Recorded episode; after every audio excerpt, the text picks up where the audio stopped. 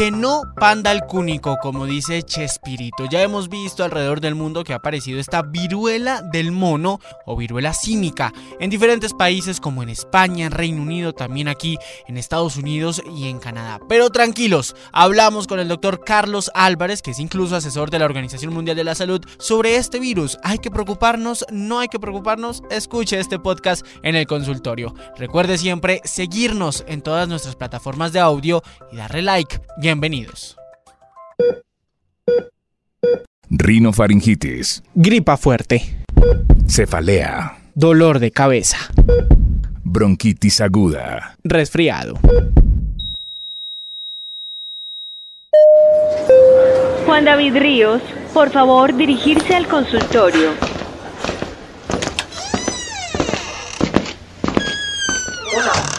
Carlos Álvarez, yo soy médico especialista en infectología y epidemiología y pues trabajo con Clínica Colsanitas y con la Universidad Nacional y es un gusto estar aquí en este consultorio.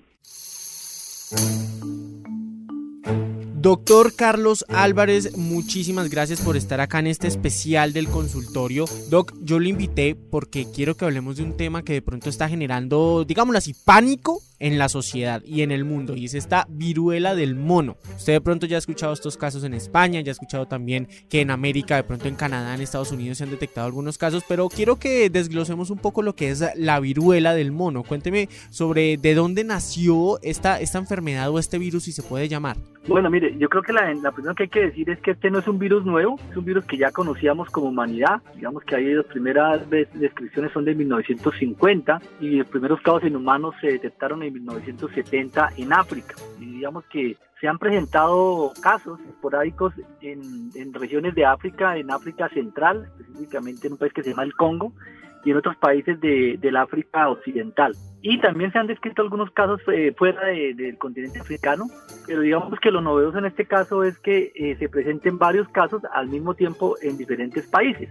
Este, este esto es lo, llamativo eh, en, este momento, pero hay que aclarar que al ser un virus que ya conocemos, que no es nuevo, pues es más eh, fácil de, saber cómo se transmite, cuáles son las características clínicas, es decir, qué, qué síntomas produce, también cómo se previene y otras cositas que hacen que pues que no hay que entrar en, en pánico, pero sí eh, ser, ser, conscientes de que está eh, a sabiendas de estas circunstancias que acabo de nombrar. Doc, pero, pero ¿por qué se llama viruela del mono? O sea, ¿viene del, del animal? ¿Viene de un simio, de un mono? Ah, bueno, bueno, bueno, bueno, bien, bien buen punto. Sí, se llama viruela del mono porque eh, se encontró inicialmente en, en, monos, pero en realidad es un virus que es un primo hermano o prima hermana, diría yo, del virus de la, de la viruela y de la varicela.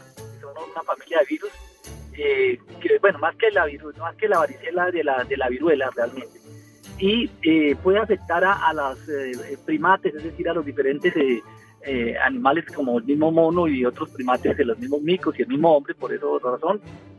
pero incluso el principal reservorio, es decir, donde el virus circula normalmente, son en roedores. Hay varios roedores que se han eh, caracterizados, se han encontrado como las ardillas, unas ratas gigantes que hay justamente en esa región que acabé de nombrar, Ajá. en los cuales se encuentra el virus y el virus puede, cuando una persona está en contacto con estos animales y con sus secreciones o come carne de ellos mal cocinada, puede el virus pasar al ser humano. Y de ahí un ser humano infectado a su vez puede infectar a otro ser humano. O sea, es posible que yo contagie a otra persona si yo termino comiendo esta carne de, de esta rata grande que usted dice. Sí, o contacto con secreciones de esta, de esta rata, con la sangre o de, de, estos, de estos animales podría contagiarme y luego después de que me contagie yo puedo contagiar a otras personas. Cuando esa persona está cerca de mí, es decir, que yo tengo un contacto estrecho y tengo contactos con, con las lesiones, con las secreciones, con la saliva, eh, igual con algunas secreciones sexuales, también puede ser transmisión sexual este, este virus. Y uh, cuando hablamos de contacto estrecho, por ejemplo, cuando la persona tose o, o habla eh, y está a menos de un metro de distancia. O sea, podría... Lo que vemos, por ejemplo, con el... O sea, sí, no, por favor. no, no es lo mismo con el COVID-19, Doc, o sea, porque también es a través de partículas de aire. Sí, pero aquí tenemos una connotación, y es que en el caso del, del, del virus del SARS-CoV-2, el de la COVID-19, tiene una particularidad, y es que este virus eh, también se transmite por el aire, por aerosoles aquí se transmite por goticas más, más grandes, es decir, la, por ejemplo, ah, fluidos, saliva, esas cosas. Exactamente, ah, pero ya. no no que quede en el aire el aerosol, que es lo que vimos que hace el mayor impacto en, la, en el caso de la COVID-19. Ok, Doc, ahora, eh, doctor Carlos, sobre, sobre esos síntomas que uno podría tener con, con, la viruela del mono. Bueno, ya sabemos obviamente que es a través de un contacto que primero se tuvo con algún animal y luego de persona a persona, pero ¿qué le puede pasar a uno? O sea, a uno le empiezan a salir ronchas como la varicela que uno le da de niño o, o cuáles son esas, esos primeros síntomas que uno podría tener. Pues sí, digamos que la, la, lo primero es que por eso se llaman virus, que, se, que siempre dice uno que, a veces dicen que los médicos cuando no sabemos qué tiene un paciente dicen que es una virosis, porque todos son parecidas, ¿no? Todas tienen los mismos síntomas, malestar general, dolor de cabeza, dolor de hueso. Sí, es verdad, usted el médico, el médico le dice a usted es una virosis y uno no sabe de qué, ¿no? Pero pues todo es igual. Sí, entonces, sí, es verdad, al comienzo todas son iguales, pero después de, de los primeros eh, cinco días que, de, de, que una persona tiene contacto con, con, alguien contagiado, pues la persona empieza a presentar estos síntomas inespecíficos. Y luego de estos, eh, estos síntomas inespecíficos, que como le decía, fiebre, malestar general, dolor de cabeza, una característica que lo diferencia es que empieza a presentar eh, ya brote, ¿no? Un brotecito en la piel, que puede ser un brote leve, que puede parecer otras enfermedades que llamamos los médicos estantemáticas, pero aquí se presentan, eh, pueden presentar ampollitas, ampollitas en la piel, como lo que ocurre con la varicela, con la varicela. son más grandes, que se, que se ver como llenos de agua inicialmente y luego se van llenando de pus.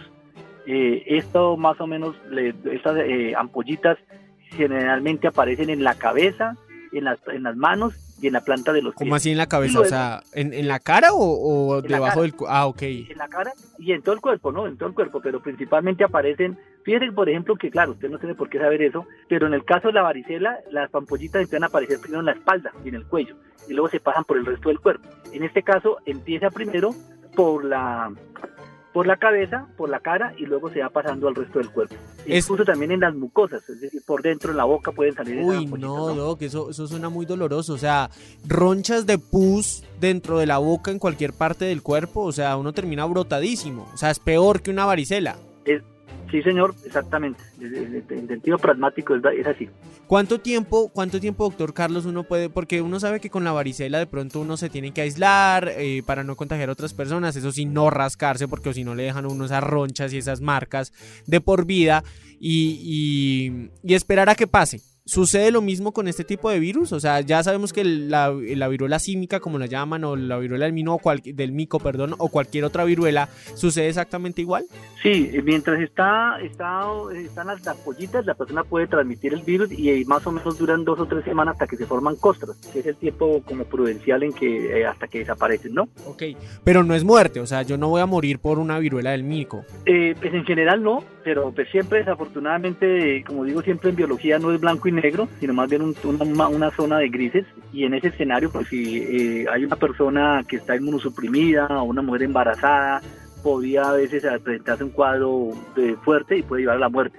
Lo usual es que no, lo usual es que se autolimite, pero sí hay casos de muertes claramente. Igual, igual, pues toca quedarse otra vez en cuarentena, ¿no? Como esas dos semanas, tres semanas mientras está el brote para que no, no pase nada mayor. Igual no creo que alguien vaya a salir con, con tantas ampollas por todo lado. Sí, pero, pero buen punto, buen punto, Juan, porque sí, eso, eso, es supremamente clave. Digamos que el control de estos brotes, que yo creo que pues, eh, es más, claramente mejor y más fácil que, que el virus de, del SARS-CoV-2 eh, sí se hace cuando las personas se hacen a lo del control, ¿no? Y básicamente se, se, se, mantienen en aislamiento durante esas tres semanas para evitar transmitir a otras personas. Y claro, también pasa como lo hemos visto en la COVID-19, que una persona que esté en contacto pues debe, deben aislar para tener eh, ese, seguimiento y fácil control de los posibles casos que, que, van apareciendo. Pero yo no entiendo, doctor Carlos, por qué de pronto la Organización Mundial de la Salud está generando esta alerta a nivel mundial si de pronto eh, los contagios son específicos en ciertas personas. Obviamente hay que hacerle vigilancia, hay que hacerle estudio como el COVID, pero no, no cree que de pronto están un poquito más allá como en prevención o, o será cosas mías bien. No, yo creo que sí hay que ponerle, pues no, no, no, no, no entrar en pánico. Yo creo, yo creo, que las cosas hay que ponerlas en su justa medida. Me parece que en este sentido, pues sí hay, sí hay una alerta, porque eh, no es usual que, como decía al comienzo, en, en 12 países ya estén abriendo casos y ya empiezan sí. a haber casos locales. ¿Qué significa esto? Que no se, no se necesita ir al África para contagiarme de, de, de, de, esta, de este virus, ¿no? Sino que ya hay personas en España, en el Reino Unido, en Estados Unidos en los cuales se, se, se han, aparecido y que se han contagiado sin haber salido de esos países. Es decir, que ya lo, ya lo transmitieron. y como, como siempre, desafortunadamente, pues al no estar expuestos a este virus nos podemos infectar. Y ahí es donde empezamos a, a, tener eh, pues el cierto eh, riesgo y por eso es importante pues empezar a prevenir, ¿no? Empezar a tener en cuenta eh, cuáles son los signos de alarma, cuáles son la presencia, si yo salí del país de alguno de estos países y poder estar en contacto, pues estar atento a lo que me pueda pasar, etcétera, etcétera, sin entrar en pánico, Juan, porque ahora no es que todo el que tenga culturilla o que tenga una, una ampollita o tenga herpes en el labio, lo que llamamos los fuegos, es que tiene el virus del mono, ¿no? Venga, pero es que yo, la verdad, y soy, soy sincero con usted, Doc, yo siento que estoy en un déjà vu porque así empezó también el COVID, viendo casos locales, viendo casos de personas que te transmitían sin necesidad de viajar a Wuhan en ese tiempo, o sea, no vamos a tener lo mismo que, no, no me diga que va a ser otra pandemia por allá por ese virus del simio. No, yo no pensaría que sea así de esa manera, el, el impacto que ha tenido la, la COVID-19, pero sí, eh, lo digo claramente porque la por la forma de transmisión, ¿no? Si el virus también se transmitiera por el aire, como sarampión o mismo SARS-CoV-2, tendríamos un problema eh, parecido ya en este momento, ¿no? Estaríamos ya haciendo otro tipo de, recomendaciones. Eh, pero claro, es posible que que ojalá que no, pero pueda que aparezcan casos en Latinoamérica, y luego pues pueda aparecer un caso en Colombia. Eso es posible, biológicamente es posible.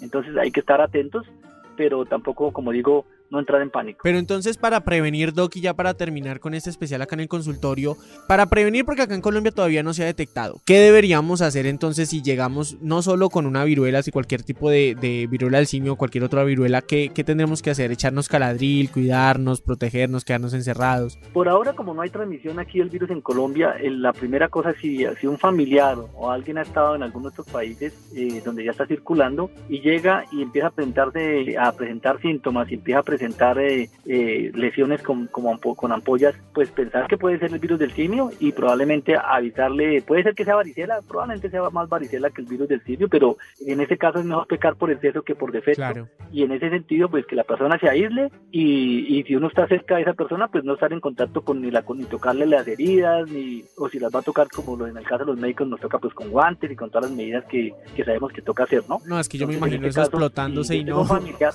no, es que sí, pero o, estando cerquita a la persona, ¿no? Porque al final eh, llega un, un familiar que no, no estaba con nosotros, viene a visitarnos y entonces está enfermo y pues todo el mundo va a hacerla a, estar con él y puede ser que ahí sea el comienzo de, de uno de los casos, ¿no? Claro. Pues, eh, doctor Carlos, de verdad, oiga, muchísimas gracias. Yo creo que sí deberíamos primero prevenir y hablar de estos temas para evitar el pánico. Yo creo que estamos haciéndolo bien con este especial del consultorio y gracias a usted que es un experto y que trabaja el tema para sacarnos de esas dudas que tenemos frente a esto que está generando miedo ya a nivel mundial. De verdad, mil gracias. ¿O yo, Doc? No, con mucho gusto. Y, aprovecho para echarle una cuñita, que la gente que no se ha vacunado contra COVID, sino que se vacune, pues ya que tenemos vacunas, hay que aprovechar, ¿no? Porque también que a veces cuando tenemos la oportunidad no lo hacemos y después empezamos a quejarnos. Aprovechemos, aprovechemos. Gracias, doctor Carlos Álvarez.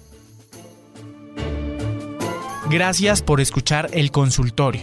Recuerda siempre encontrarnos cada semana en Blue Podcast y en todas las plataformas de audio. Hasta la próxima.